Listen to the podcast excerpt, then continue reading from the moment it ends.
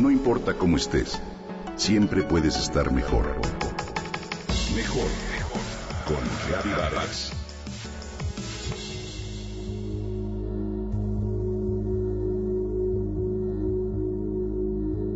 Me apena confesarlo, pero es verdad. Mi tiempo de lectura por las noches se ha reducido.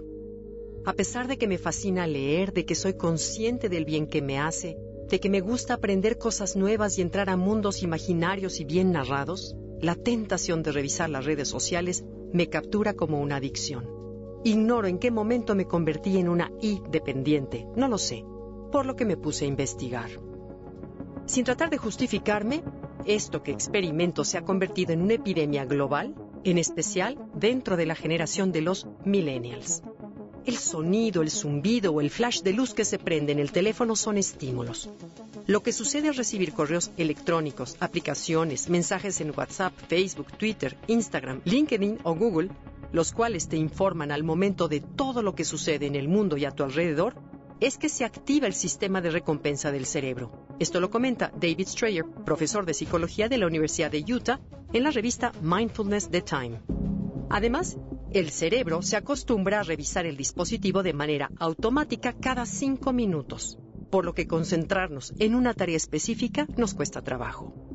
¿Te imaginas el impacto que este hábito tiene en nuestra creatividad, desempeño y capacidad de pensar de manera profunda? Los expertos llaman a esta compulsión síndrome del texto fantasma.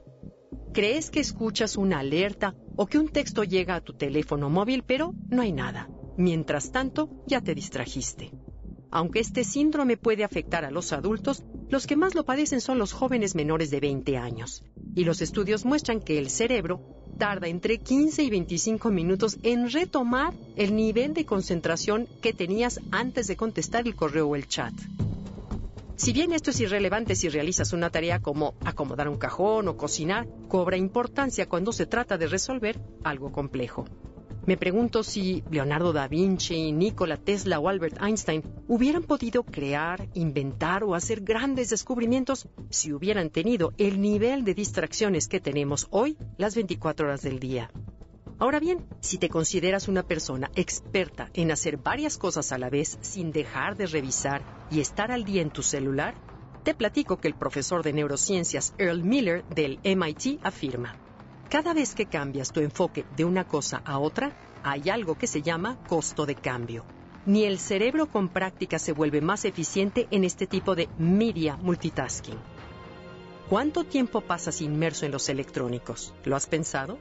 Los análisis dicen que los estadounidenses pasan en promedio 1.4 horas al día conectados a redes sociales y revisan su celular cerca de 46 veces diariamente.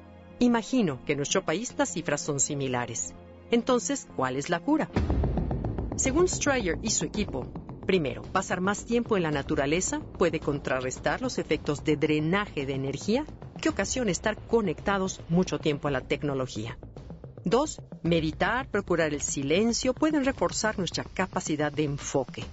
Tres, poner los dispositivos en modo de silencio y programar los mensajes y correos para que lleguen solo cada 30 minutos ayuda a usarlos de manera inteligente y no ser esclavos de ellos. Y por último, hacer una desintoxicación digital y apagar los dispositivos 24 horas durante el fin de semana. Y darte un manazo cuando por las noches te caches estirando el brazo para tomar el celular mientras tienes abierto un libro interesante. Eso es lo que estoy haciendo.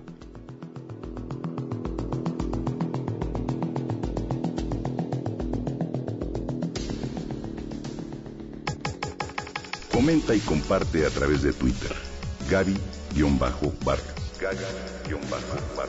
No importa cómo estés, siempre puedes estar mejor. Mejor, mejor. Con Gaby Vargas.